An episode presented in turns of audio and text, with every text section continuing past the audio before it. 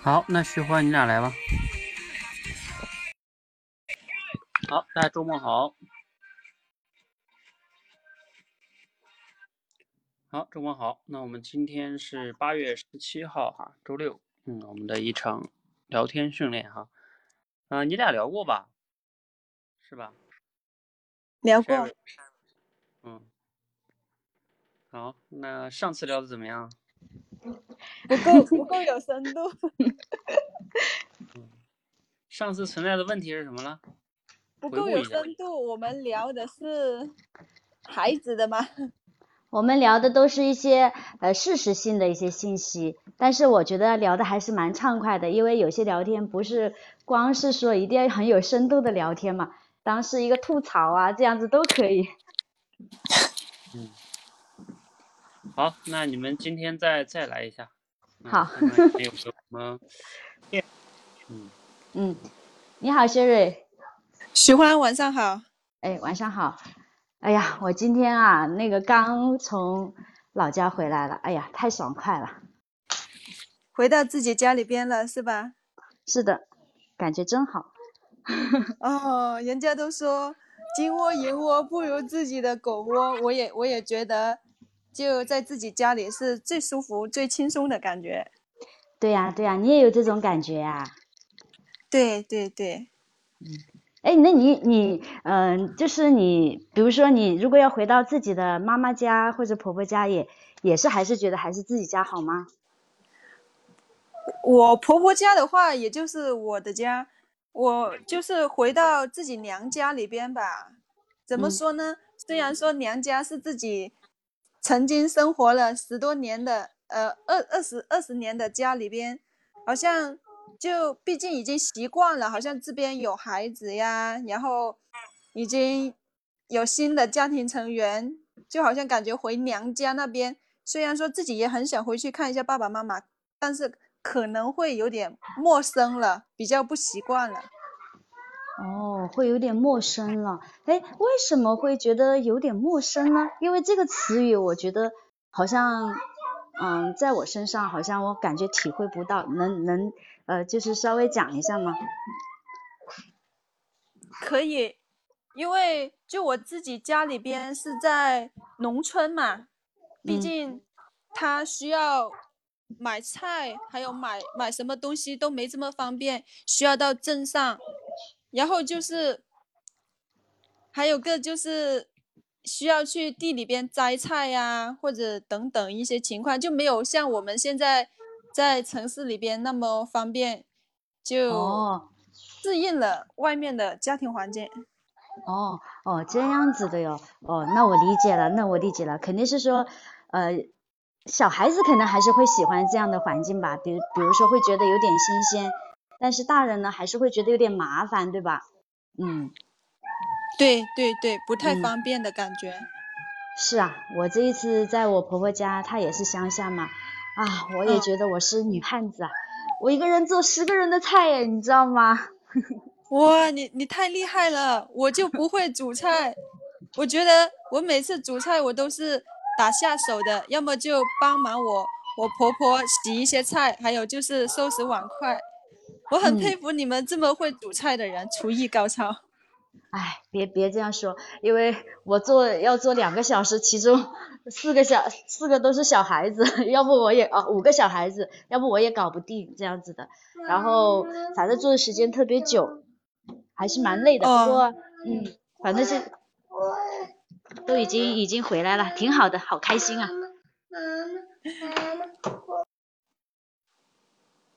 对的。看到你回到自己家里的状态都不一样了，我也是，我也是感觉今天整天都非常混沌的感觉，因为我昨天也很迟才回到家里边嘛，在外面工作，几乎是是凌晨四点钟才到家的。今天好像不怎么在状态，感觉自己。哇，你工作还是蛮辛苦的哦，怎么？这么这么忙吗？四点钟才到家，是因为呃，我从上海出发跑到另外一个项目地，我开车我都要四小时，我我这个人，我觉得我不能疲劳驾驶，特别是回来的路上，因为我是晚上十点半才开始返程回上海嘛，开了没一个小时，我就感觉要打瞌睡的感觉，我就赶紧到服务站停下，呃，眯了嗯。半小时，但是好像也也不不管用，因为毕竟是凌晨一两点了嘛，就感觉嗯特别困，还是没有说为了安全着想，我还是在服务站停留了很长时间，才慢慢开开停停，才嗯四点钟才回到上海。哇，你还是蛮厉害的嘞！我晚上开车，我的眼睛受不了，特别是有些人啊，他好嗯像，嗯，对方开一点大灯啊，我就觉得眼睛好刺，特别的难受，就觉得，哎呀，就是前方就好像一片都是蒙的。你你去警告对方吗？你在高速上面也会有这种情况，哎，也觉得好难受，受不了。呃，对，因为我们开车是双向车道嘛，要是对方有有车往我们这边方向走的时候，在高速上就会他开他开的是远光灯嘛，对我们眼睛会造成一个就眩光的效果。嗯我不仅仅是嗯开。车，因为我中我们是验收项目嘛，下午的时候，刚刚领导约的是三点钟，我可能是顶着烈日晒了一个多小时吧，因为我们要在建筑外立。哦面看、看看灯具、看安装工艺嘛，然后可能晒了一会，我晚上就感觉头一直疼，一直疼，可能这也是其中一个原因。哦，就是还是缺缺少，就是感觉还是需要一点休息，所以就觉得呃身体好像有点疲劳的那种，所以你才会说是疲劳驾驶嘛。嗯，对那你对对。那你今天好多了吧？因为今天一天应该不用上班了，呃，应该投过来了吧？对，因为我也是休息了一个上午嘛，下午才慢慢处理一点工作，感觉现在好很多。只要我觉得不头疼，我都没关系，能熬得住。但是一头疼的话，就令我感觉整个人的状态都不怎么好，好像脑袋要炸开的感觉。嗯，哎，那我想请问一下，你平常如果觉得头疼的话，你是就是会放下工作来吗？还是有其他的一些处理方式呢？就是你在工作上面。我觉得我每次碰上头疼，肯定就有原因，要么我就啊经常连续熬夜到一两点，肯定是有一到两天，或者是外出顶着烈日暴晒。我觉得在我身上找到的就是这两个原因，我要么就是擦点，就往脑袋脑脑袋上擦点那个风油精，要么就没办法了，要逼自己休息了，缓缓，第二天睡了一觉应该就没问题了。哦，这样子，哎呀，你们年轻真好。我有时候头疼啊，我都，哎呀，受不了，就，哎，年纪大了，这个代谢啊，什么各方面能力啊，哎，就是身体的机能啊，好像是比以前要退化。这个，这个，你们年轻还是好大的优势哦，真的是。哎，徐欢，我怎么觉得 你那么喜欢？呃，就我我我不觉得你说年纪大，我反而觉得就你跟我们一样，虽然我也没说我有多年轻，反正我就感觉你跟我们都是能够打成一片的人，而且你的心态特别好。嗯，心态是心态，身体年龄是身体年龄，这个我们要区分了哦。心心理年心理年龄永远在十八岁，是吧？是的，哎，现在不是，现在是二十八岁了，因为最成熟的年龄了。哦，二十八岁。哎，我记得我们小时候就希望自己快点快点长大，然后当我们长大了，就想自己不要变老，有没有这种想法呢？嗯，这个想法我我觉得我好像还好，因为一直以来就好像过得不是特别的，就是不是很想活的那种感觉，没有什么感觉意义，嗯，就是活着，感觉那个词语应该怎么说？就是不知道什么叫活着，所以就是好像每一天都差不多，感觉也不盼望长大，也不盼望变老。也也不盼望不要变老，就是这种，反正特别的混沌。呃，你的意思是享受当下是吧？不是嘞，这我的意思是说，我的意思是说，嗯，曾经，嗯，就是，呵呵 sorry，不是我的意思，刚好正好跟你相反，就是以前不知道什么叫活着的意思。啊，活着有什么趣味啊？没有感觉到活着有什么开心的事情，也没有什么很悲伤的事情哦，脑子里都是一些悲伤的事情，没有什么快乐的事情。所以今天活也是这样子，明天活也是这样子。不是有一句话说吗？你是一一年活了三百六十五天，还是三百六十五啊？还是呃一一天活了三百六十五次呢？我就属于后者了，就是这种。哦，你因为你刚刚所说的，呃，就是说生活没有什么意义，我我我听得就挺，我就感觉挺抽象的，可能是我没有往这方面想过，就是有时候会想，好过也一天，不好过也一也一天，就我们肯定是用最好的心态去把每一天过好。我刚刚听你所说的话，好像感觉你以前的心态有点比较偏悲观的类型。消极。啊，对，消极的状态。嗯，一看就是你很乐观啊。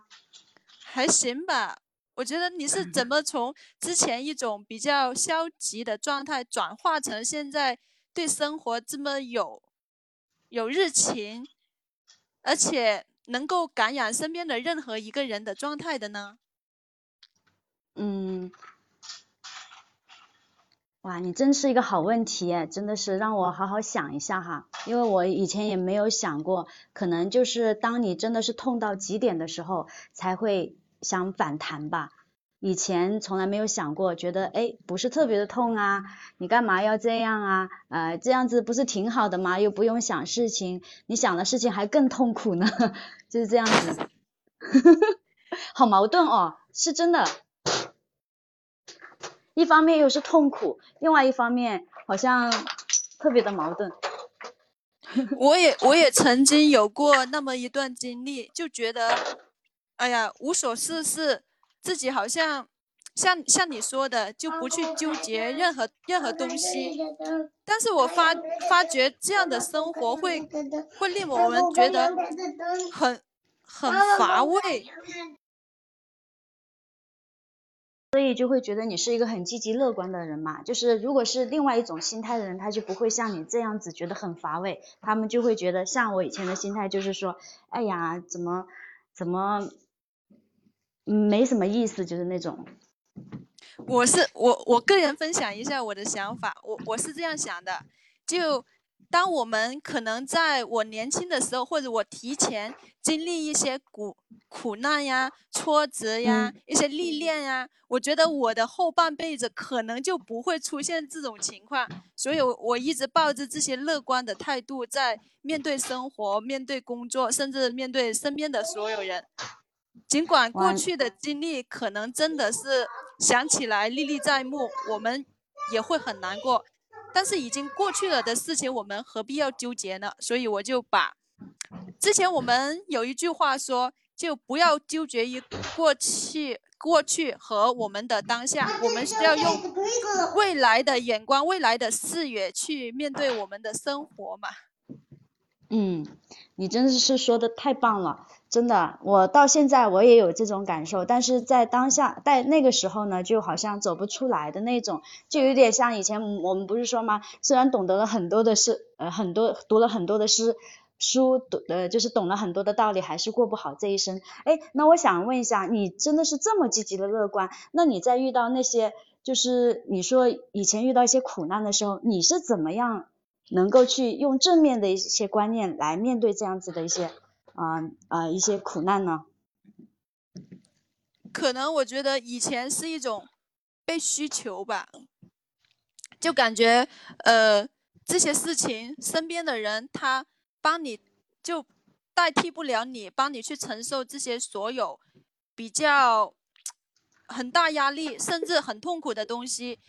嗯，没可能说把这些转换给其他人，就我们根本没有选择。所以就只能自己去把很多东西、很多事情，甚至很多压力等等这些事情扛下来了。但是我觉得，在经过这些事情之后，自己再看看自己，可能已经不是当初的那个小女孩了，已经从思想，然后自己的心态还有做法都会变得成熟。所以我也会谢谢过过去的经历，让自己慢慢变好吧。哇，好，太谢先到谢你。这里哈。嗯 Hello，嗯，哎，好太久了哈。嗯，好，到嗯这里。好了，你们两个先简单说说。嗯、我先说吧。那个，今天聊的感觉最开始的话呢，没有没有没有找到感觉，然后后面呢，慢慢的话题越来越深入了，然后。呃，其他的都还还行吧，然后呃，Sherry 就是中间有一个比较重大的失误，就是我我 我笑场的那个那个事情，其他的都呃，他不管是抛话题呀、还有呃就是在回应啊，我觉得都还蛮不错的。那关于我这一方面呢，可能就是我在最开始在回应的方面呢，会稍微少一点，呃，然后就是没有很多的抛这种信息出来，就会偏向于呃，就是多问他问题，但是我觉得有点觉察了，我觉得这样子不好，所以我就会大量的说出一些我自己啊、呃就是能够让对方挖掘我的一些东西的情况，能够让这个聊天更加顺畅的下去。完毕。嗯，哎，Sherry，你知道就是那个你哪个地方失误了吗？我我知道，就说，呃，徐欢不是说说了一一段话，就说什么感觉对生活没有意义的时候，我直接下了一个主观定义，我忘记我说的那句话是啥了，我也我我一说出来，我就感觉，哎呀，说错了，根本没有说理解到徐欢的意思，应该是嗯那那里徐欢对吧？嗯，OK，好。嗯，你那你呢，Sherry，你还有什么要补充吗？我觉得就这一次跟徐欢聊，可能就没有聊一些比较片面的意思吧。大家都有对对方有那种好奇心，而且尊重对方，去挖挖掘一些我们都想知道的事情。可能我觉得我在聊天这方面还是偏于比较被动的。提问的时候，好像前半部分都是徐欢在提问问题，这方面我可能弱了一点。然后就是我发现我自己有些时候就不仅仅是跟徐欢或者跟其他人聊到一些我根本无法抓住的话题的东的同时，我我就下了一个个直观的定义，这个我就觉得好像挺不好的。我从这次聊天察觉到的，没了呃，比如说，就像刚才那个是吗？你就啊，下定对义吗？对对对对，嗯自己说出来之后才反应过来，不能这样回应。嗯，OK，好，嗯，我觉得呃，你们后边呢还算是挺好的，就是前边的时候好像感觉这些话题吧都聊的，好像都有点是吧，就没有怎么进入进去，然后又岔开了。比如说，其实徐欢上来就是说这个聊家的这个话题是吧？嗯，就是你们两个也没有聊的特别的，其实这个话题应该还是能有的地方聊的，能有挖掘的地方。但是你们两个好像也有可能刚开始吧，就没太进入状态，是吧？嗯，嗯，就是你们在，妈妈，你下次又来玩。尤其 Sherry 哈，Sherry 在挖掘话题这一块儿，嗯，这个还是要需要加强。你看前面哎徐欢说上来就说，哎，我回家了，哎，这个感觉真好。嗯，没，不过你那个接的还行，金窝银窝不如啊自己窝，这这个这个这个还行。然后徐欢呢，接他现在不会接了，他说哦，你你应该有这样的感觉是吧？这刚开场的时候哈，然后后来 Sherry 说回家感觉陌生，哎，徐欢这块接的还挺好，就是说，哎，那为什么会这样是吧？嗯。然后这个时候呢，Sherry 说的只是这个摘菜啊、买菜什么的。嗯、后边又聊这个车呀什么的，休息呀，年纪大呀，反正就感觉你们从前面那些话题呢都不够深入，聊着家，然后聊工作啊，什么开车是吧？聊休息，然后又聊年纪大心态啊。其实这个年纪大心态还有这一块儿，应该也还是可以有挖掘的地方。然后后来 Sherry 又引出一个话题，说小时候不想长大，现啊不是小时候想长大，现在不想不想那个啥，对吧？然后徐欢说，我倒没有这种感觉。徐欢把这个话题引入更深了哈，就是说，他就说这个感觉以前没有意义这个事情。但这块 Sherry 没听没听懂他这个意思。Sherry 说的啊，那你你是享受当下是吗？呃教练，我想问一下，就我当时想到的是，就他不是说对生活没意义，我就嗯直接想问是什么原因导致他对生活没有意义？我就感觉好像我我们说对生活没有意义，就是想想轻生的那种感觉。啊，我要是这样问他，为什么对生活没有意义？这样子好吗？我当时想问这个问题的。那你问问徐欢，你感觉当然可以呀、哦，当然可以啊，这就是亲身的感觉。嗯呃，嗯对对对，因为我我我觉得好像有点，你比如说，啊你可以说啊，我真的很好奇啊，什么什么巴拉巴拉就可以了，你不用说，你不用直截了当的说，呃，这么好的一个岁月，什么什么之类的。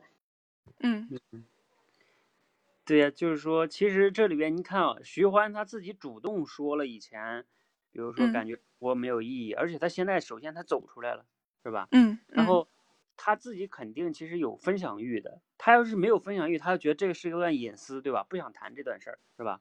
那他嗯理论上来说，他也不会跟你提这个话题，是吧？对，他也不会提，那你就可以说，哎，好奇啊，你说我们都还年轻是吧？然后也都很健康啊，或者什么的，你怎么会感觉生活没有意义呢？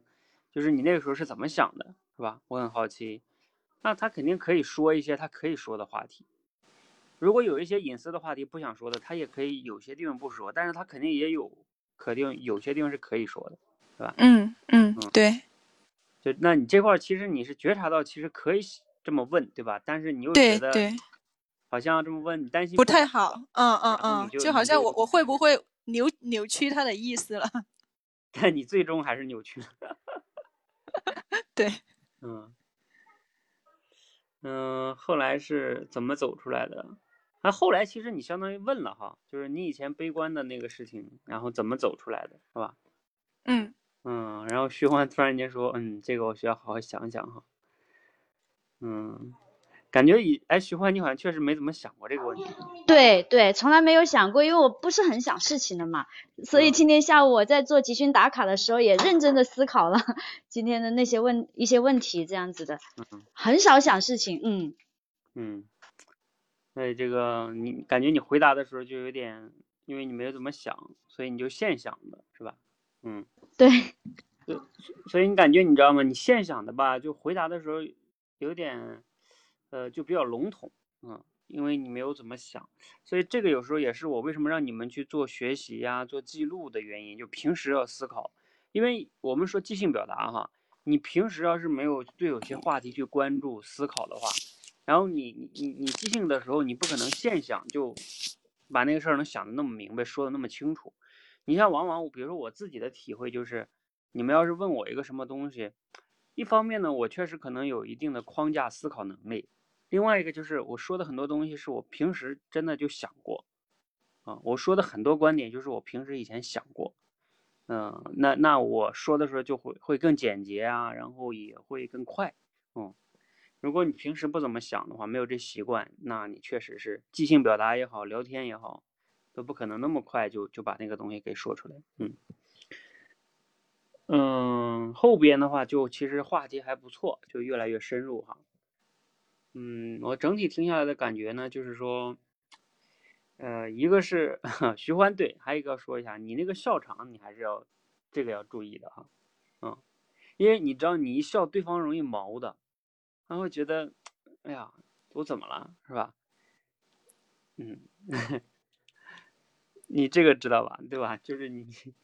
我们在平时跟人家这现实中说话也是这样的，你哪怕比如说发现一个一个什么事什么事儿哈，你要比如说要么你能控制住，嗯，要么呢你要不能控制住，你说你可能要要把这个给给说一下，比如说，啊、你刚才说这个，我突然间觉得，或者是你怎么样能能把这个话题说，就让对方能把这个接过去，是吧？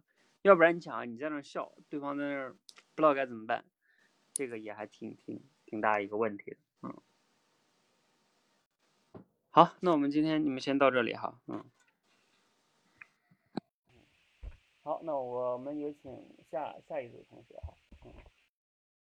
对，因为要不然你在那笑，其实对方会不知所措，他不知道该怎么办。你说他不能说你别笑了是吧？啊。你要么就坦诚说，哎呀，你刚才这个突然间没听懂，我还感觉啊，突然间怎么怎么着了，也可能也就把这个给说去了，嗯。你比如说，你就说，我感觉没有意义，不是活活在当下的问题啊。你这么突然间一这么接，我还觉得，呃，对吧？你还还不如直接说一下也会好一点。好，下一组谁来？快上。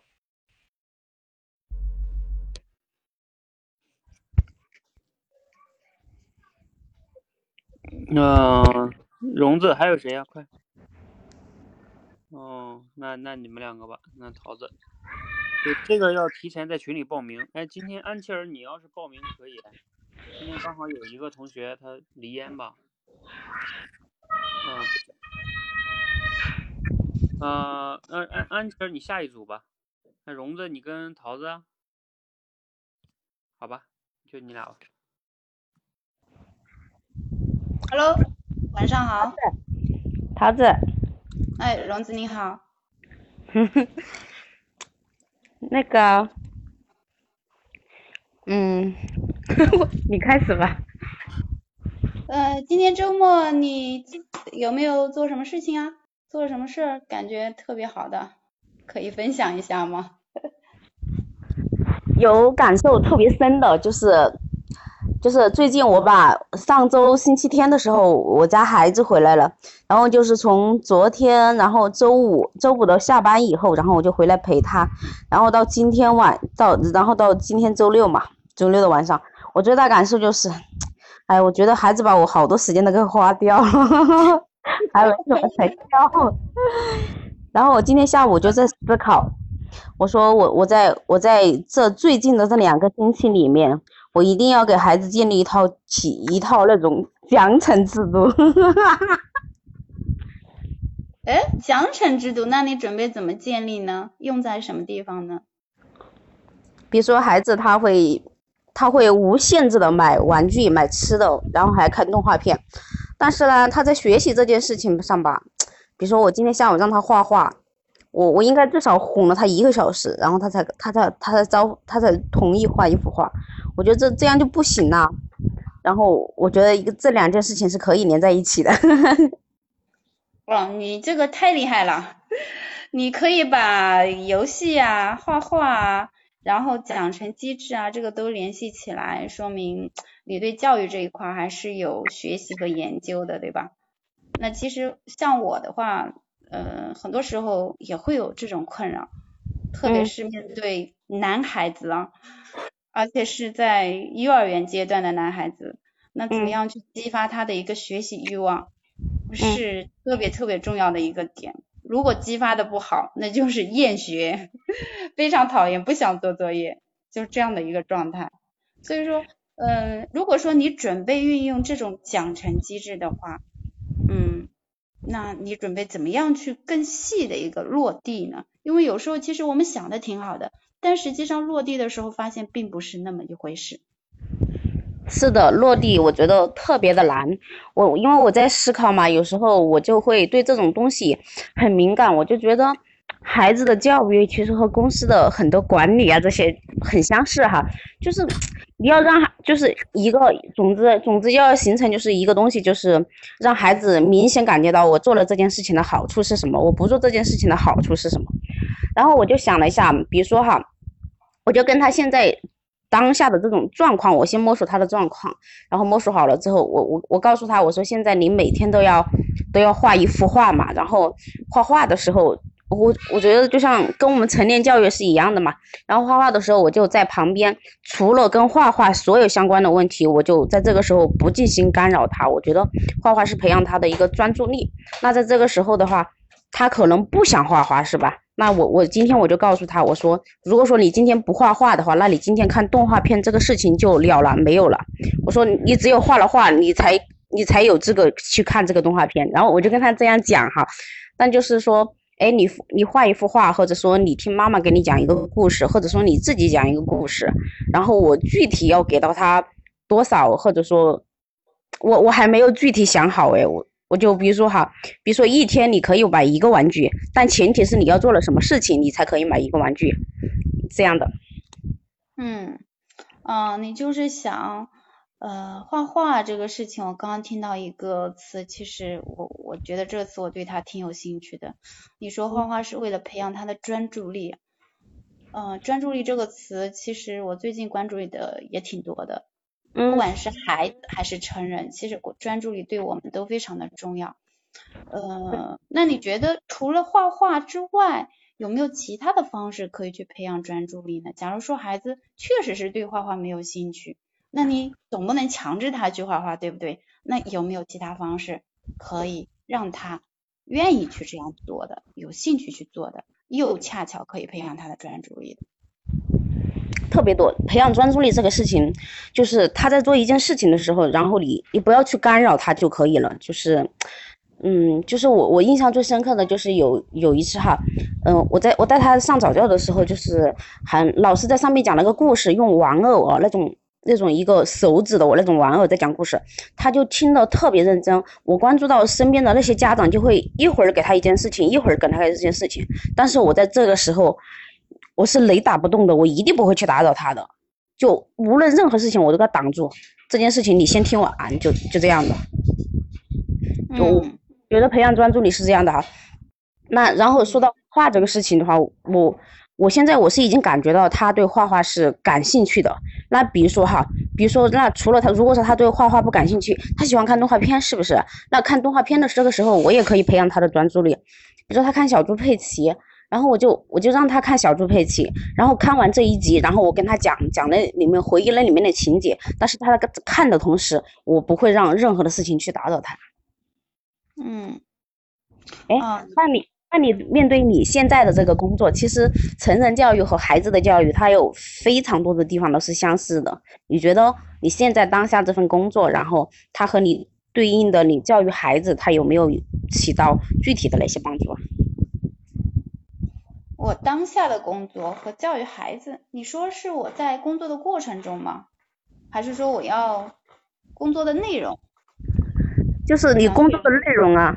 就是比如说哈，比如说我我我们上来要要到你的直播间来，其实，嗯，我们有时候讲的可能很真的很糟糕，但是你必须要从一个角度里面找到一个优点，就是即使这这这一个故事讲下来，或者是这一个直播下来，其实这个对方这个人是很糟糕的，但是你还得想一个，嗯，找一道找到一个角度去鼓励他。我觉得孩子也是这样的呀。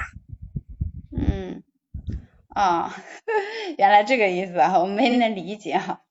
呃，你刚刚说的这个呢，确实，呃，需要找到一个对对方来说，呃，有时候确实会有一些些小困难，但是这个可能是初级阶段，就刚开始的时候做教练的时候可能会比较的难，就特意要去鼓励对方，但到了后面，其实我们都是，嗯，训练了很多很多时间的伙伴，那对他们来说，其实。我个人的理解啊，嗯，鼓励认可是其次了，更多的是一个建议，你该怎么样去优化，嗯嗯，啊，所以说这一块我倒是觉得更多的是优化这一块，所以呢，嗯，没有没有那个困扰了，嗯，所以其实我们刚刚聊到这个孩子的专注力的问题啊，其实我我还是挺有兴趣的，还想再聊一聊，专注力这一块。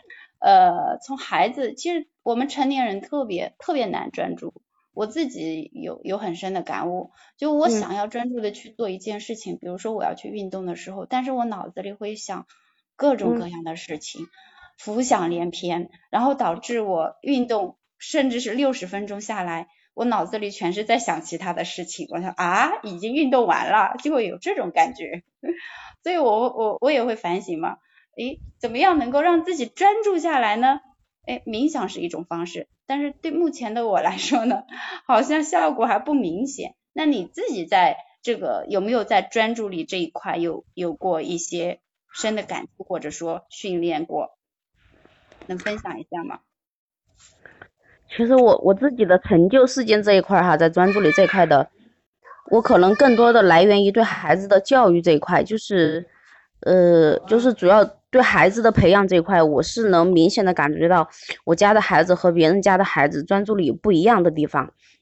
那你说到我自己的话，那我可能就是我在我在公司的时候，我可能会遇到一种情况是，我在 A 这个我在和 A 同事聊天的时候，B 同事也会找我，他会因为他是我的下属，他会他可能会问我一个其他的问题，那我就说你稍等，然后我我先给他聊完这个问题，聊完了之后，我就会主动再去找他，嗯，那可能会。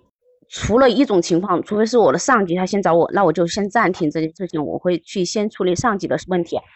我我觉得，嗯，这也是其实自己反复的这样工作或者是学习还其他方面这样琢磨出来的。因为如果说你在做这件事情的时候还没有做完，然后被其他人给你岔开了，其实你你在回神儿的时候，这个会消耗到很多很多的时间。我觉得特这样做就特别不高效。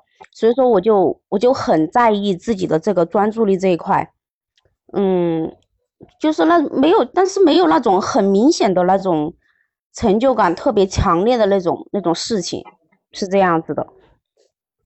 嗯，好，其实你刚刚讲的这个呢，跟我讲的那个还不是一回事啊。我讲的是自己一个人，自己一个人在做一件事情的时候。可能脑子里会会去想其他的事情，比如说我在吃饭的时候，我可能不是专注在吃饭这一件事情上，我我会想，我我会想我要不要再听个课程啊，呃，我要不要想想，哎，今天我的工作上有什么东西，我要再去思考一下，要怎么样去优化一下，就是我会这样子，不是不是专注在当下这一件事情上，是这样的一个状态，其实这个状态是不利于培养我们的专注力的。哦，我理解你的意思。我刚刚就是一一瞬间，我就想，我也想到了这个事情。嗯，我比如说你说的跑步这个事情哈，如果是我的话，我会怎么做？嗯，我可能我在跑步这件事情，如果我要做的话，我就要给自己做一个一个月的计划或者怎么样的。我要让自己，我既然意识到这件事情很重要了，那我可能在前十天的时候，我什么都不会想，我就专注于跑步，我让自己去感受自己跑步这个动作，无论我有多忙。我就让自己专注下来跑步这个动作。那专注到一定程度的时候，我觉得我很多东西已经想明白了，我也知道我跑步怎么样了之后，然后我我可能会利用这个时间去听课。就是我跑步这件事情，我完全可以掌控了之后，我我可能去让让这件事情，我再去思考其他的。这样的话，自己才能够更好的专注。就是让另外一件事情已经。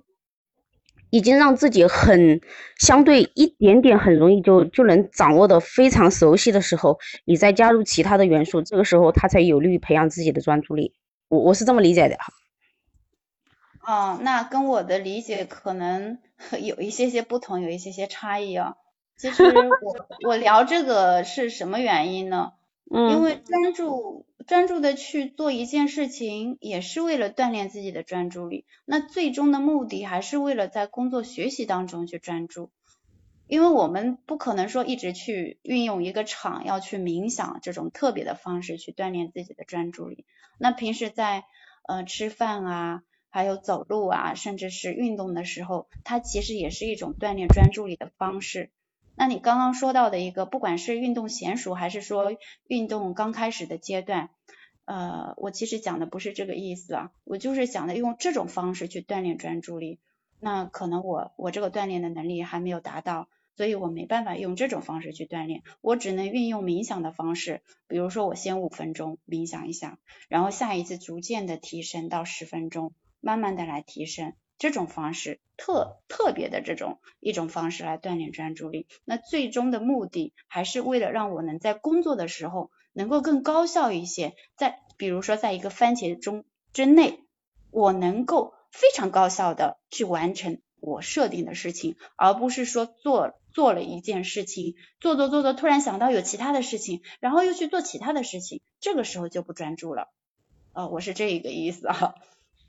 所以聊到这个这个话题，我就话题比较多一点，自己感触比较深。那那可能对你来说，可能 跟我的感触有一些不一样，没关系啊。那呃，讲完这个之后呢，其实之前你有说到一个工作效率的问题啊，就是也想要高效，我们大家都想高效。那后来你自己的工作有没有在时间管理这一块有没有改进呢？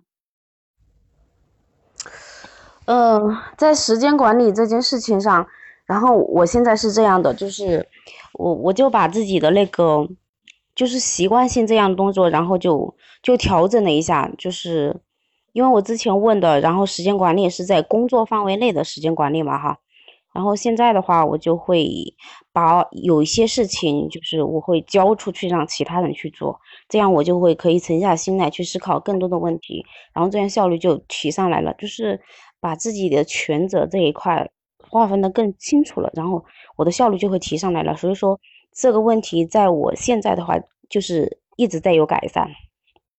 嗯，那恭喜你啊，开始授权是吧？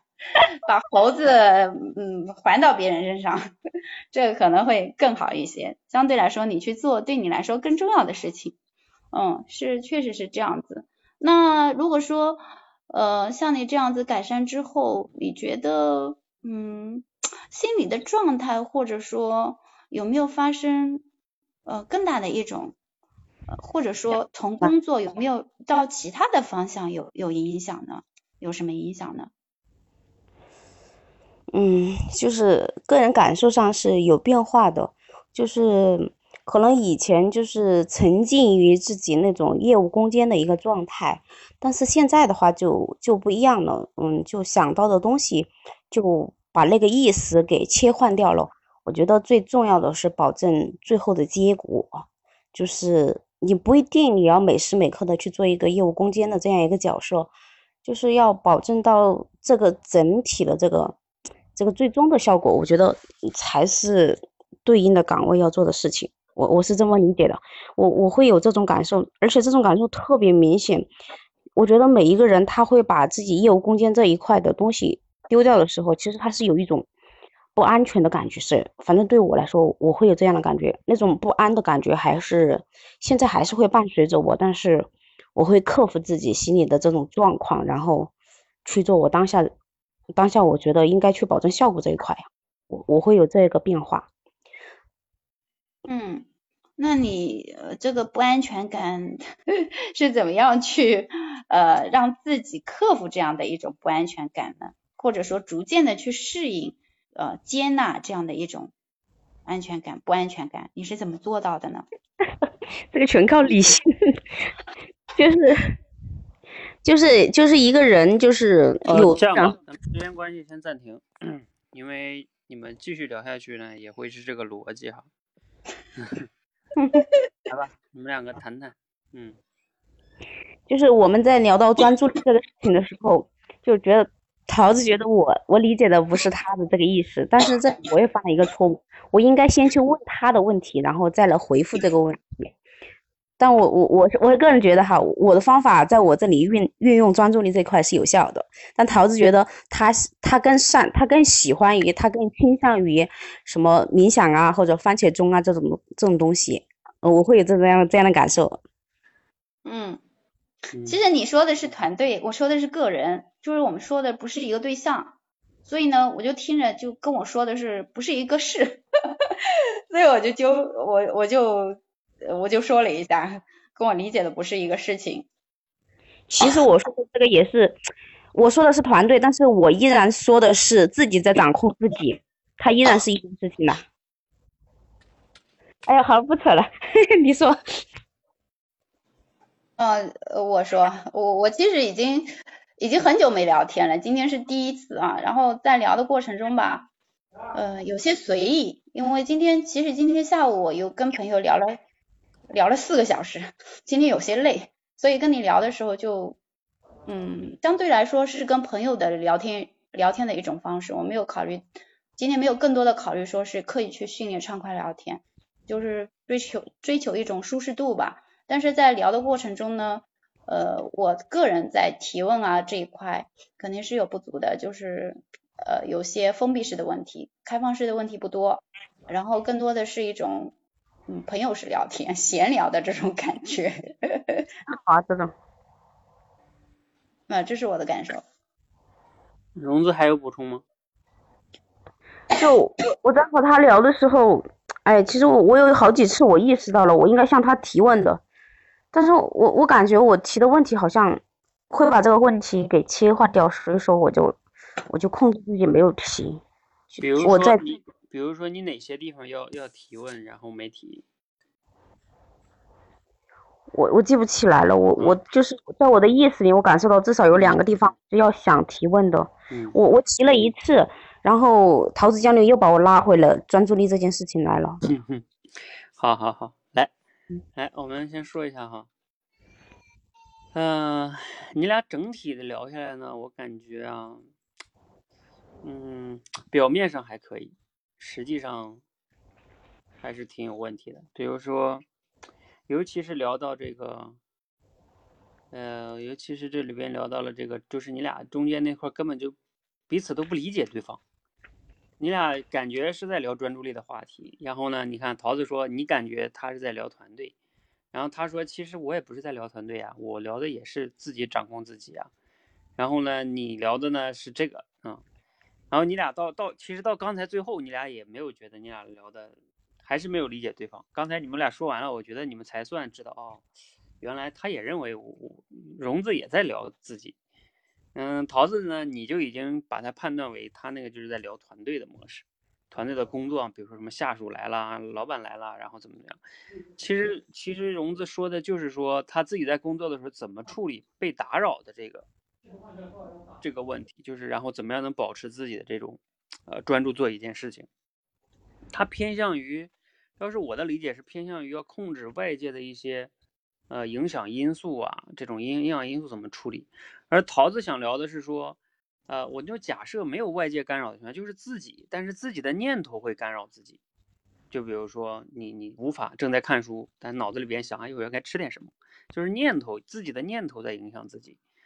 嗯，就是你们两个可能在这个地方，你们两个的区分不是特别的好，所以就导致你两个说了半天，都还是感觉对方说的不是自己想想要聊的那个点，嗯，其实就感觉就是我们经常说的不在一个频道，嗯，两个人聊了半天没在一个频道，呃，还有一个地方没在一个频道，呃，这个地方呢，就是桃子同学，呃，可能就是你的这个地方问题比较大，就是荣子其实对你提了一个问题，就是说，哎，你做成人的这个教育啊，对于你教育孩子，因为前面你不是在聊教育孩子吗？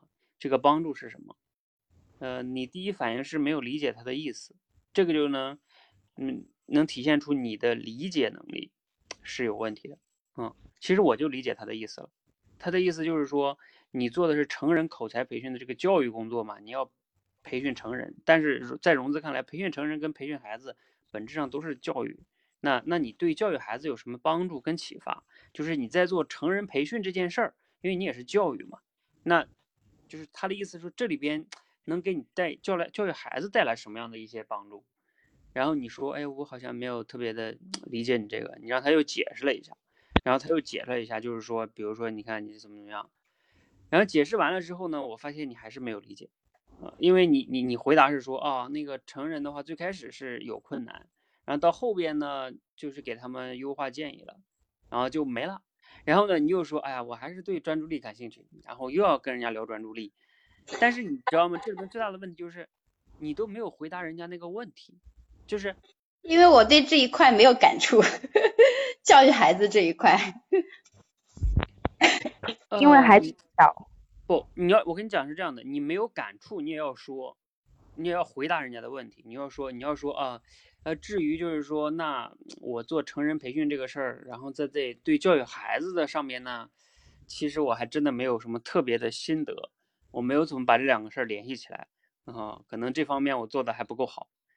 你就是说，你要回答人家的问题，然后你你可能说我回答完了，我对这方面没什么想说的嘛，那我就跟你说我没什么想说，那你那我也 那也不能怪我对吧？我不是不说，我是真的没什么想说的，没什么经验和体会。然后比如说，我可以再再再切话题，比如说我还是，呃，我我还是想再问一下这个专注力的话题，但是你没有回答，这个呢，对方就会感觉你你根本就没回答人家的问题，对吧？你现在的处理就是没有回答，对吧？然后你就直接又把话题拉回这个，这个专注力上去了。嗯，就是荣子，你你当时能体会这种感觉吧？就是他其实没有回答你。我我能体会，然后就是我其实还有一个点就是我也能感受到，就是像教练说的，他并不是这件事情的思考，并不是说每个人都他都能够把这件事思考明白，所以说这件事情我也能够理解桃子的角度，因为比如说。我我有时候我会看到有些领导或者怎么样，他在公司做的风生水起，但是他在教育孩子这件事情上其实挺失败的。我我为什么这么说？我觉得这样的这样一种领导哈，他可能就是在教育孩子和工作这件事情上，他没有进行一个贯通连贯，就是那种连在一起的思考。我觉得，呃，我觉得很多人好像他都不太能思考的这一块，我觉得也挺正常的。不不不，其实这个正不正常那是另外一件事儿。嗯，我刚才说的是说，你没有的说和你有的说，那只是你自己在生活中的一个就是结果，对吧？就在这件事上。但是在回答你这个问题上，就是我刚才说了，就算假如我是桃子，我也，假如说你问的我这个问题，你说，哎呀，教练，你自己在做口才训练，也是教育，那你对教育孩子是不是同样的感一些有帮助啊？我说，哎呀，这个我其实也没什么特别的去联系想，我觉得这方面怎么联系的比较比较少，所以我也没有太多给你分享的。我要回答你这个问题，哦，是是一点忽略的感觉。啊，你要不不管我有没有感触，我有感触我就多说点，我没有感触我就少说点，但是我会回答你的问题，因为你问我了，对吧？嗯。我不回答就把你这个问题给忽略了，对吧？嗯嗯。然后你看，比如像刚才桃子这样处理，就变成了。你问我的，我我就没回答，然后我直接说，还还是聊我想问的吧，还咱俩继续聊专注力吧。嗯，那你就会感觉，哦，我问你问题，你也不回答我，那我还是别问了。嗯，就会就会有这种哈，就是你你你相当于给人家忽略了人这个问题，这个特别重要哈。嗯嗯，就会我觉得共同话题要少一点。嗯嗯，后边呢？后边我看看哈。后边你们又聊这个专注力，聊了半天，然后因为呢不在一个频道哈，所以这个你们两个双方都有责任哈，就是你们要怎么能，你们两个都有一 这这种自我，就是说不太能去很好的理解确认对方那个意思，然后先把你们两个调到一个频道上去，这个很重要。嗯嗯，荣子呢也是按照啊，我就按照我的想法去聊，然后荣然后桃子又说。啊，我觉得你说这个不是我想说的。你说桃子，你这样回应也是有问题。对方说完了那些，然后你就说你这不是我想说的，然后对方就会感觉那那怎么办，是吧？你要想办法把这个东西看看能不能调调，或者你把你的意思说的更清楚一点，然后怎么能把这个调调到一个频道上去，这个很重要。其实，在这件事情上，我在后面的时候我也放弃了，就是。其实桃子他讲完他的那个想法之后，然后我就做了一个沉默的这这样一一种处理。其实我我觉得应该是像把他的观点和我的观点融合一下，但是我没有想到任何的点。嗯，对啊，这就是你俩在这块这个话题处理都是有不太不太好的地方。嗯，呃，然后最后呢，就是桃子又提了个话题嘛，就是说刚才你那个效率啊，怎么提升时间管理？然后就变成了你说我要把一些事情交出去，嗯，交出去呢，桃子这块你就有点刻意用这个一些技巧了，就是你在提问上就是有技巧的痕迹，比如说你问啊，那这个对于其他方面有什么影响啊？这就像咱们之前练那个提问里边的那个要素法一样，其实这里边更关键的话话题应该问，就是他在把这个话题授权出去之后啊，啊，你问他授权的时候，那你你怎么能保证这个质量啊？你怎么保证这个？因为有时候教出去，下边人可能做的不太好啊，或者说你怎么能保证授权，又能保证质量，又能保证下边人把这事儿做好啊？你你有什么心得吗？这才是延伸这个话题的延伸的话题。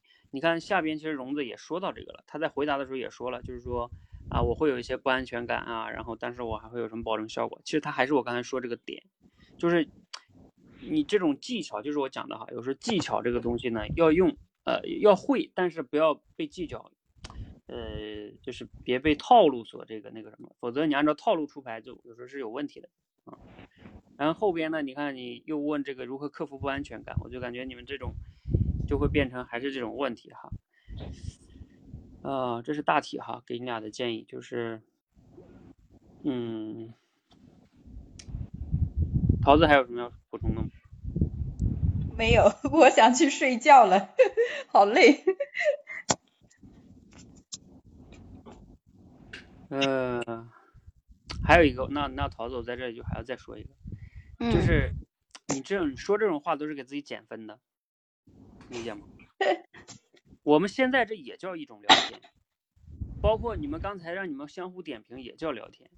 然后你说啊，我下午的时候聊了四个小时，然后我我特别累了，然后我其实不太想提问，对吧？还有啊，我现在想特别睡觉去了。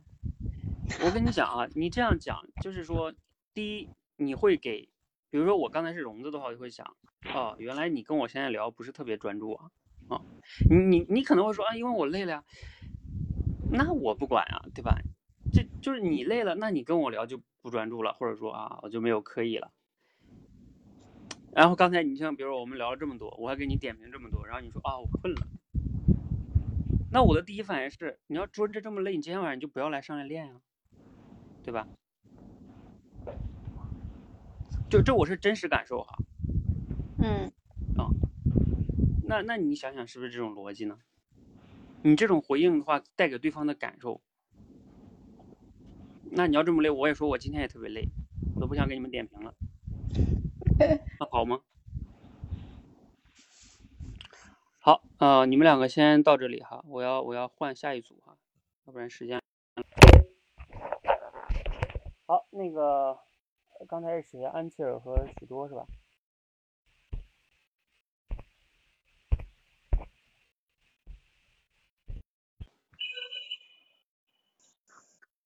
？Hello，教练。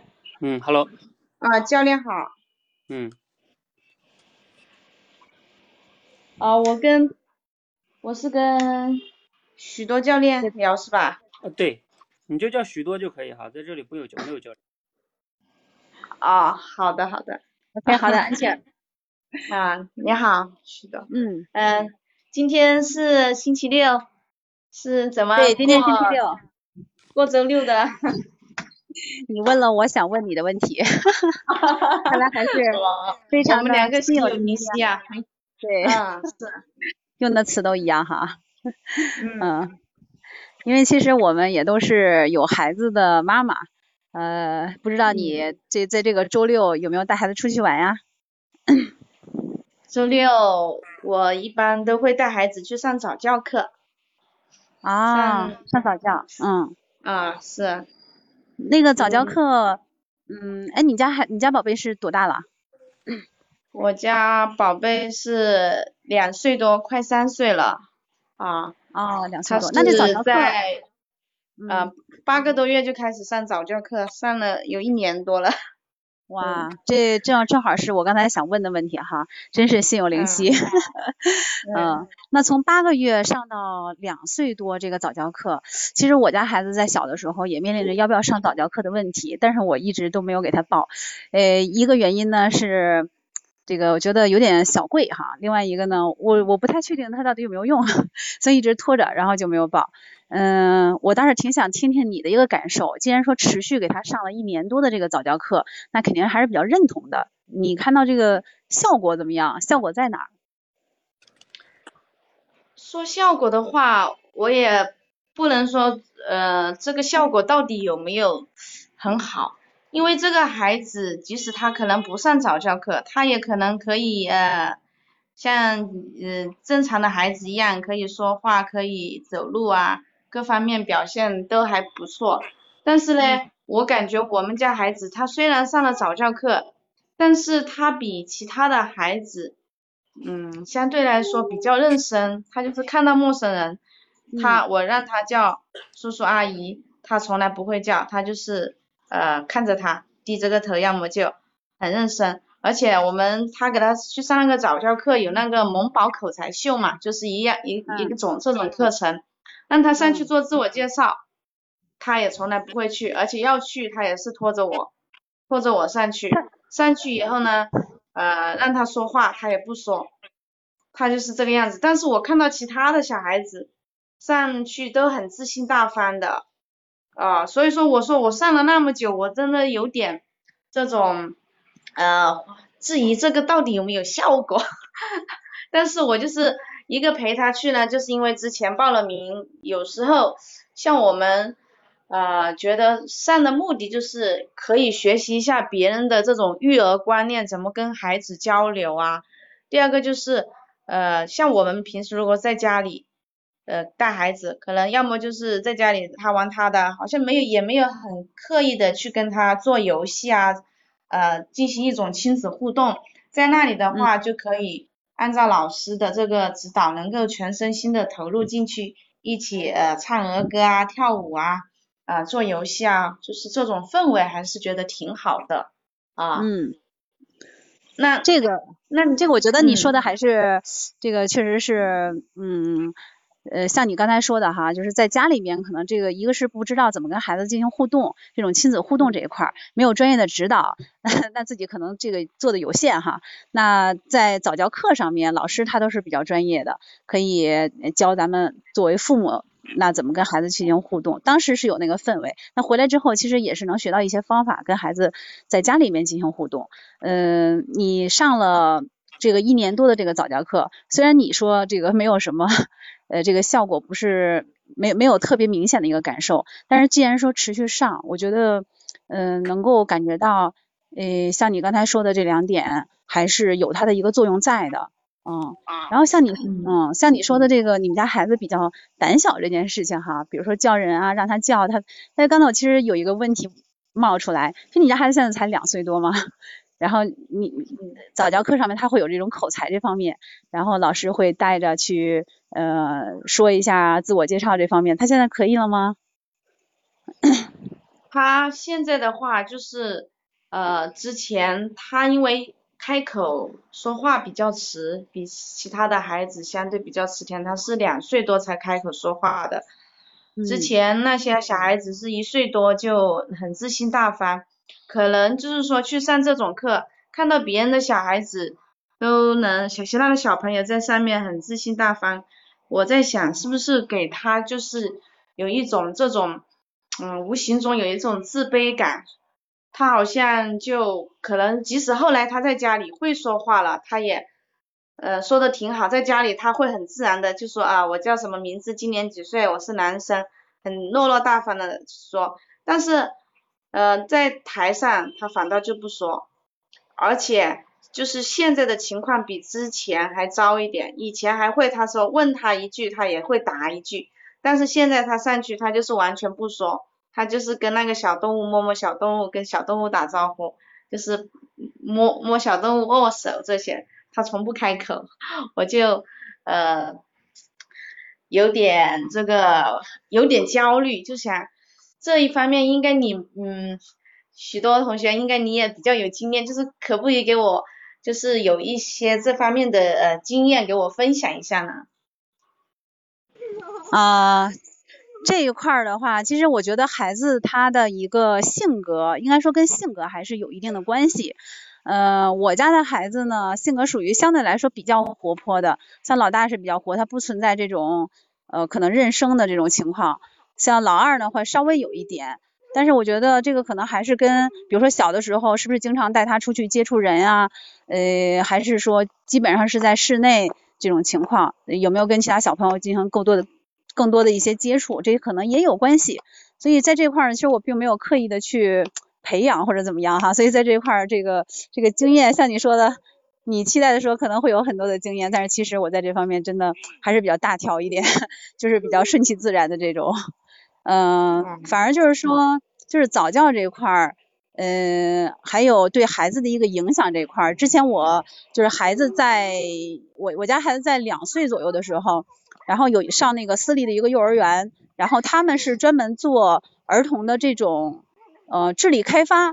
然后他们会，比如说孩子，你会有有这种什么自卑的这种情况，或者是像你说的，这孩子他不够开朗这种情况，他们会有一套系统去帮孩子去进行这种这种早教早期教育。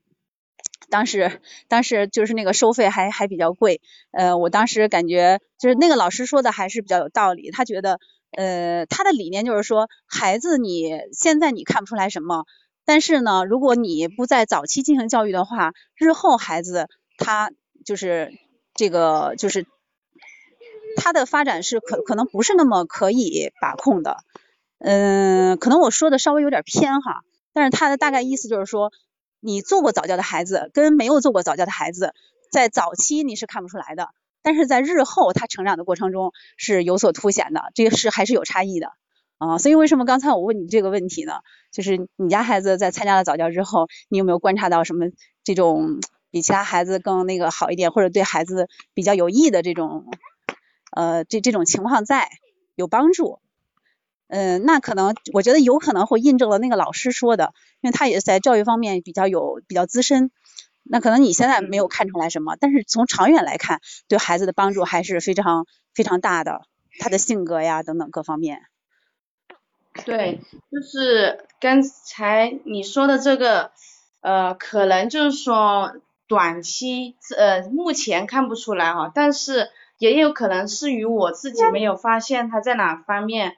啊，其实是通过早早教训练出来的一一种这种现象。比如说，你现在提起来，我倒有有那么感触，就是像我平时教他数字，我都没有特意教他什么一二三四五六七八九十，但是他可能就是在呃学校里面，嗯上早教课的时候，老师会给他看那个数字卡片，他都啊回来他就无意识，他就会上楼梯的时候，他就会会来数数。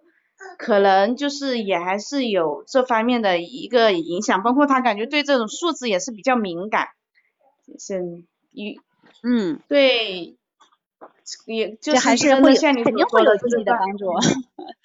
嗯，对对对，学了总比不学好。如果经济上过得去的话，我我也是这样子想的啊，所以当时也是，哎呀，呃，让不要让孩子输在起跑线上，就。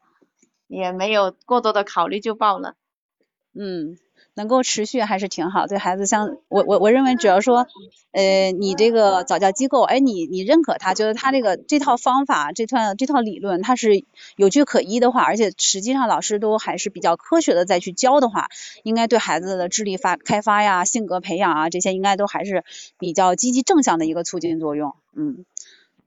你的坚持还是，我觉得你还是比较呃明智的哈，不像说像像我当时是比较犹豫啊，可能是各方面考虑的比较多一些，比如说钱上面，还有这个效果上面啊，所以当时就没有报。那其实这样回想过来的话，现在看到孩子身上有一些问题，可能我会稍微有一点后悔，哎，当时是不是没有报早教的一个原因呢？如果报了早教，是不是能好一些呢？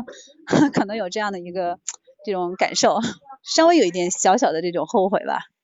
嗯，呃，我觉得，呃，你说的这有这种想法也可能有点正常，就是因为，呃，父母都会认为不要让，呃，孩子啊，就是再穷不能穷教育啊，有这种就是，呃，观点就是不，因为孩子的成长只有一次嘛，就是希望把更好、更多的这个，呃，一些这种教育好的方法啊给他。让他能够更好的成长。那你除了就是说当时没有报这种早教，那你在家里有没有就是有意识的给他做一些这方面的训练呢？嗯。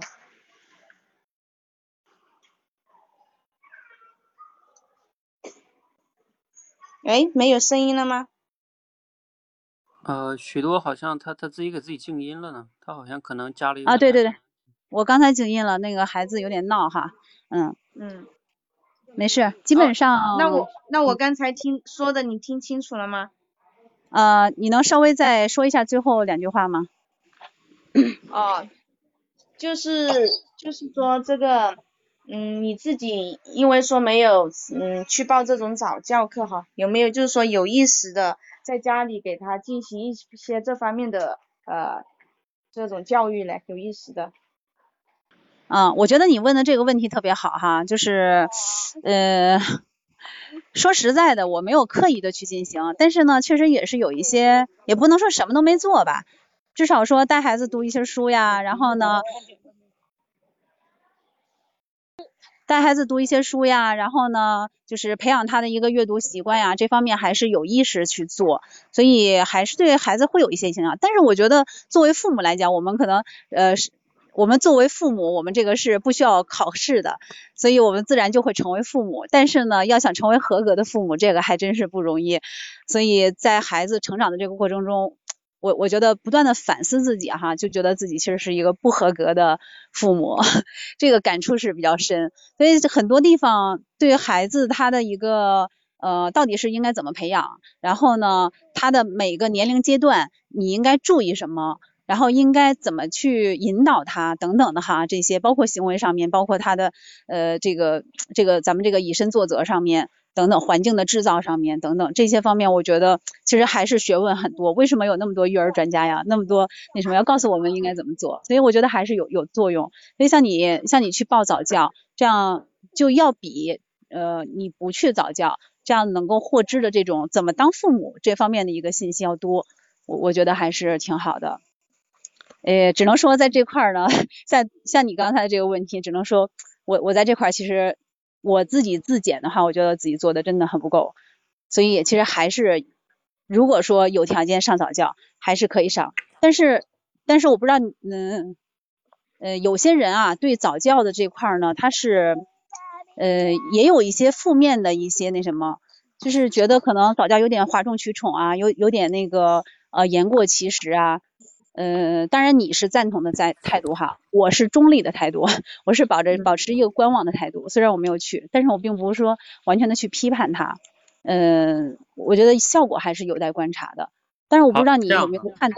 这样，时间关系呢，先到这里。嗯，呃，来，你们两个谈谈感受吧。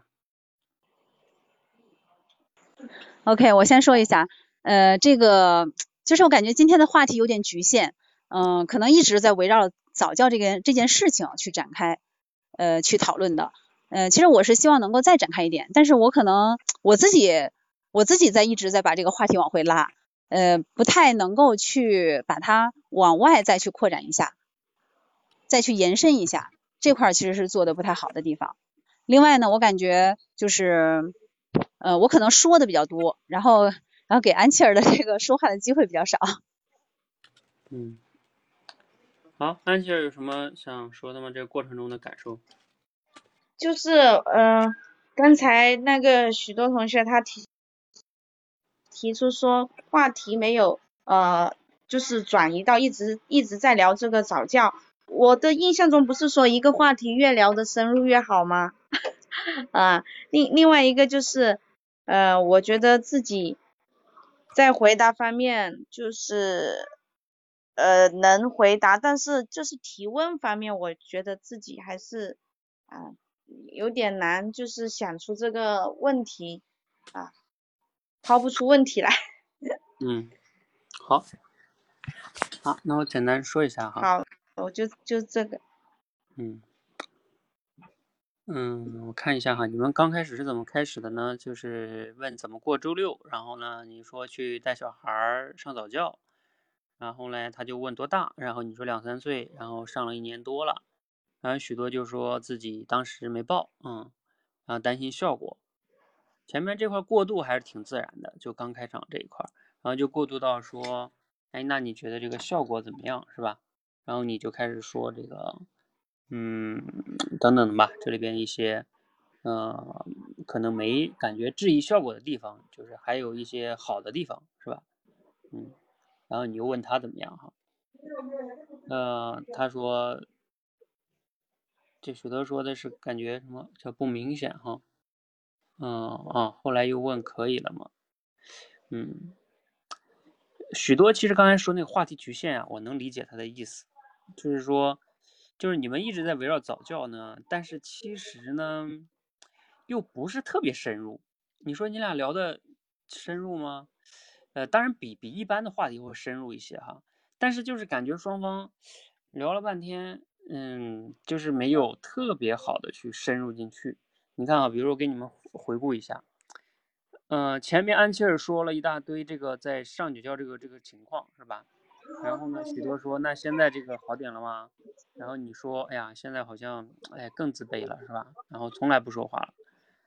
嗯，后来呢，嗯。许多又说啊，你又问他对吧？安琪儿这时候问了个问题，还问的挺好的，就是说，那你给我分享一下你的经验吧。然后恰巧许多说，呃，这个自己没有太多这方面的经验，是吧？然后自己听过一个原来两岁的私立幼儿园，是吧？两岁的时候，然后说早期教育啊，以后会特别明显啊。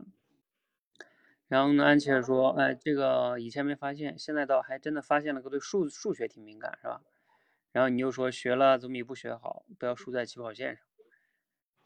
啊、就是许多接下来你这个话呢接的就是你知道吗？这里边就体现出你你这个话题接的不是特别好，就是说，比如说他提了这个叫学了总比不学好，或者说不要输在起跑线上。其实像这种话题都是可以去延伸的呀，就是在教育上就能谈观点嘛，谈看法呀。比如说你可以问他，哎，像这句话哈，我们都成了我们家长的这个赛跑啊，不断的给孩子越早啊，然后就整就是报各种班儿，很怕输在起跑线上。这种心态你怎么看待这种事情？就是这种他就能谈观点，是吧？而而而你这块接的不是特别好，你接的是，啊、你接的就有点叫主观臆断，就是说，啊，如果你特别认可那理念的话呢，你还是要坚持的，啊，然后你这样比较明智，嗯、说自己比较后悔，啊，当然你后边说这个自比自己比较后悔这个点还是挺好，相当于给给安琪儿抛出了个话题来，但是安琪儿这块呢没有特别好的去接，你接的是啊，你有没有意识的去训练？嗯，比如说他这个后悔啊，其实就是个关键词。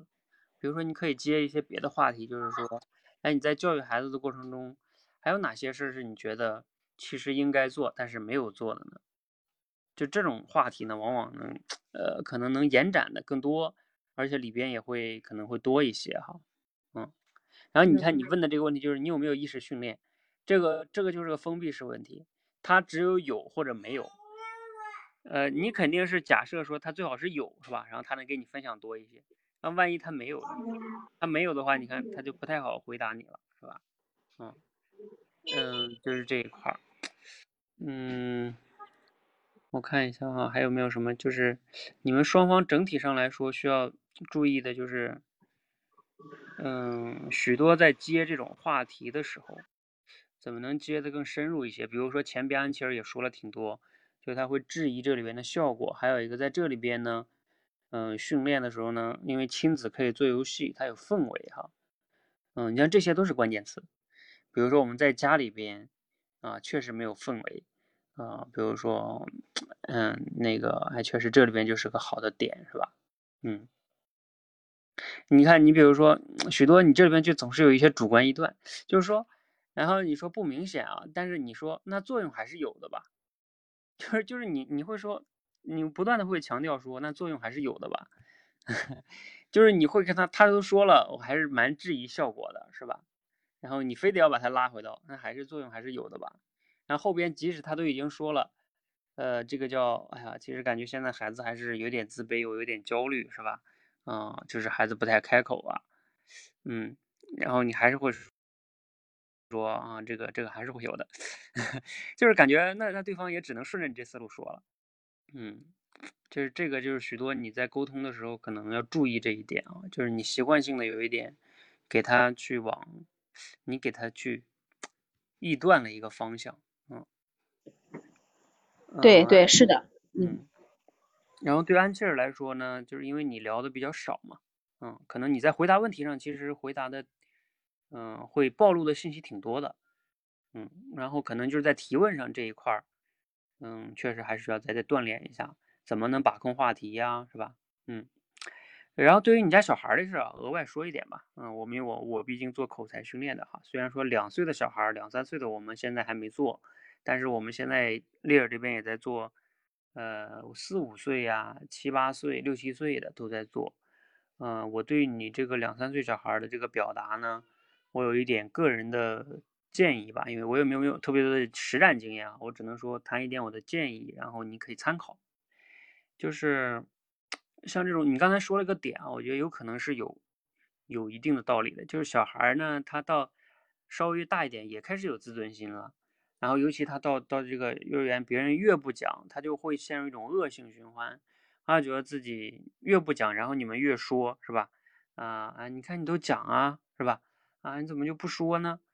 然后呢，他就会能感受到这种你们这种压力呀，嗯，甚至是这种各种东西吧，他就越不敢讲，啊，就导致了这种有一点恶性循环。当然，我觉得有的小孩可能啊，他也跟你从小的一种基因啊，或者说家庭环境有关系等等啊，这个我不了解你家家庭环境，我只是说就是这个这个这个岁数哈，嗯，我建议你怎么做呢？当然，这个也不能完全怪这个早教课哈。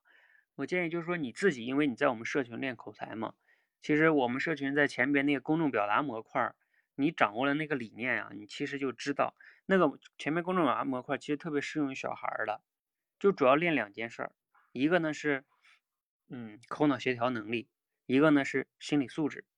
呃，你其实两三岁小孩也是可以练的，嗯，比如说我前两天听那得道上那个。老师讲的那课就怎么培养孩子的主动性，怎么培养一个主动性的孩子。嗯，他就讲一个很重要的，我觉得那个点挺好的。你像很多他那个那个老师就讲说，很多家长在睡前的时候都是给孩子讲故事，然后给孩子讲睡了。然后他说我不是这样的，他说我有时候睡前呢，嗯，我会跟孩子聊天，尽量引导让孩子多说。然后这样的一方面呢，嗯，我可以跟孩子有很好的沟通。然后我能了解孩子在学校都发生了什么事儿啊，然后也能锻炼孩子这种表达能力。那我觉得那个老师说这个点挺好的。当然哈，你要是说睡前怕给孩子越说越精神的话，那我可以，你可以想想有没有别的时间段哈。反正就是不管怎么样，作为家长，你有责任有义务，你当孩子最重要那个听众啊。这句话我放在这里哈。因为什么？因为孩子在很小的时候，他也什么东西也说不太明白，是吧？你想，别的人其实是没有太多耐心去听他说话的，因为，因为你看嘛，小孩也说不明白什么东西，也不能说出什么，呃，可能说两句又又走神了，是吧？小孩本来注意力又不集中，老师呢，因为他在学校里边要面对那么多孩子，他不可能给你家孩子太多的关注的，嗯，那这个世界上在小孩那么小的时候，只有你是最爱他的。你会包容他的一切的，呃不足啊，就像我不知道你们最近有没有看这个哪吒这个电影哈，我今天刚好去跟家人一起看了一下，嗯，就是你像哪吒那么不好的孩子，呃，他的父母还会去保护他，是吧？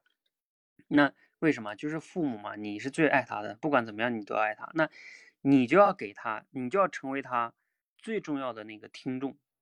你要永远给他去鼓励他，成他最好的那个听众，让他能在你面前至少要能多去脱稿讲话，锻炼他。首先你要锻炼他的口脑协调能力，口脑协调能力都不行的话，他当然就更不敢讲了，因为他心理素质不够好的话，口脑协调能力又弱，他肯定不行。所以在你面前，在家里面前，一定要能让他多说故事啊，跟你讲，你当听众，或者你给他讲完，你就想办法能鼓励他或者怎么样。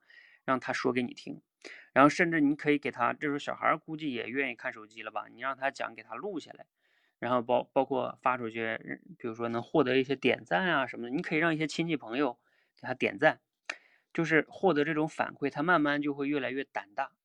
然后在现实中，那现实中呢，就像我们让学员练心理素质，对吧？你看我们会让大大街上或者去公园里，先人少一点，慢慢的再再增加这个人。那你也要有意识的，比如说在家里边可以口脑协调好一些了，你要有意识的，比如说带孩子出去玩的时候，呃，看他不太恐惧的时候，让他去做一些什么什么样的锻炼呀，就是你要自己去，你要了解你孩，你是你孩子最重要的老师，就在这个时候，因为别人都很难那么耐心的去帮助你的孩子的，啊，你就要去想办法，你况且你在我们社群练了，小孩儿这表达能力很简单，他也不用太多思考嘛。就是口脑协调跟心理素质，啊，一个是能流利的说了，一个是敢说，是吧？那你就想办法给他调这个难度嘛。你自己要特别特别重要的要有这个耐心，不要指着。啊，我跟你们讲一个特别重要的理念，我的理念就是，千万不要把所有的这种，就是叫什么，就是期待啊什么都放到什么别的机构上去，什么早教机构啊，什么什么什么老师啊，什么呃高高端的什么私立幼儿园呢？在孩子很小的时候，你就是孩子最重要的老师啊！我觉得一直都是这种理念。你什么什么老师他也替代不了你的作用，因为他跟你待的时间最多。尤其是你看，像四五六岁以前哦，他自己跟你待的时间最多，对吧？你上那种小孩里边，那真的是不一样的。你那种幼儿园老师，人家那么多小孩，不可能单独照顾你的，是吧？所以这一点你们责无旁贷。嗯，这个你们要真想让孩子好，这点是特别重要的。尤其是像你们来到我们这里练口才，你们肯定自己知道口才的重要性了。那你要在于孩子这个口才上面要极其要花更多的时间精力去注意。原理就那么简单，对吧？我都跟你们说明白了，你们自己也都练过前面那些模块，只是在孩子上你要 适当的就要想办法去调整。如果你实在是遇到问题了，你可以发到在群里求助啊，或者找丽儿教练他们呀，他们刚好在做青少嘛，啊。或者跟其他同学讨论啊，你们很多不都是家长吗？为了自己的孩子口才，你们难道就不能当个口才？你当你孩子的口才老师都能对你自己有帮助的。反正就是你，总之你要记得一个结果，就是你要帮孩子解决口才的问题，你就是你孩子最好的口才老师啊！这是我想跟你们讲的哈。好，否则的话呢，就这么拖着啊，寄希望于学校能改变。嗯，你那。学校不太会专门给你改变这个问题的，嗯，好，嗯，那希望呢今天对大家有帮助哈，好，谢谢教练，嗯，好，非常感谢，嗯，好，那我帮大家下了哈，嗯，好，总结一下呢，就是大家我想说的点什么呢？生活中遇到的各种各样的问题，教育问题啊，或者什么问题，其实。嗯，对于练口才这件事情，刚才我在给你们做教练听的过程中，我还在思考一个问题，就是你们自己必须得成为一个认真生活的人。认真，我们说的认真，就是无论对家庭教育、对孩子、对工作啊、对任何的训练啊，你要真正的用心去做这件事情。嗯，而不是说，否则的话呢，很麻烦。嗯，不用心，不加思考。你聊天都不会，为什么？因为你平时就没有这个关注点，你就没有那敏感度，呃，这个这个这个，你就连素材都没有，嗯，你没有那么平时就不爱思考，怎么会有这种敏感度呢？是吧？所以你要真正成为口才好的人啊，包括聊天好的人，嗯，本质上来说，核心的底层都是我教你们那些什么回应啊、听听那些都是技巧，这些技巧呢也有用，但是技巧解决不了本质问题，就像大树的根一样。那个根呢，还是你平时自己的认真生活，扎的根越深，你的枝越容易枝繁叶茂啊，否则你这个根太浅是吧？你这个树是长不长不了太大的。所以认真生活，好好的去面对生活中各种各样的问题。就像我今天你们有参加即兴表达吗？那我应该是今天写的那个吧？啊，对，是昨天晚上我写的，就今天的打卡内容，就是你要带着一个问题。你每天有没有问题呢？比如就像孩子现在不爱说话这个事情，这就是你要解决的一个问题啊，对你极其重要，对不对？那你就要想办法把这个问题，就是无论看书也好，请教也好，思考也好，你就是要解决这个问题啊。那那你当然你生活中还有别的问题啊，比如说什么最近工作的困难呀，是吧？不管什么问题哈，反正你就是以它为为那个出发点去思考、去学习、去请教啊，反正想办法必须要解决。你只有这样的话，哈，嗯，你的这种敏感度啊，很多东西都会跟着好的，生活也会跟着好。嗯，嗯，这个喜欢说灵魂拷问。嗯，反正我觉得你们很多人口才不好，有一个根源就在于这里，就是你们平时对生活中的很多问题太得过且过了，啊，太随大溜了，啊，不爱动脑子，嗯，动不爱动脑子就成为习惯了。那这样的话呢，导致的结果就是，你真正在用口才的时候，因为用口才，它背后就是用大脑，就是用你平时生活中的那些积累，然后你就会变成那叫什么，呃，那句话，那那句俗语，句成语怎么说的？叫嗯，书到用时方恨少，是吧？就是话到嘴边，才发现，哎呀，平时讲的太少了，真正说的时候就没啥东西了。好。所以最后还是建议大家成为一个认真的好好生活的人，然后把所有的生活中的问题好好的去解决，好好的去思考，你的口才也会跟着好的。再加上我们的训练哈，嗯，好，谢谢大家哈。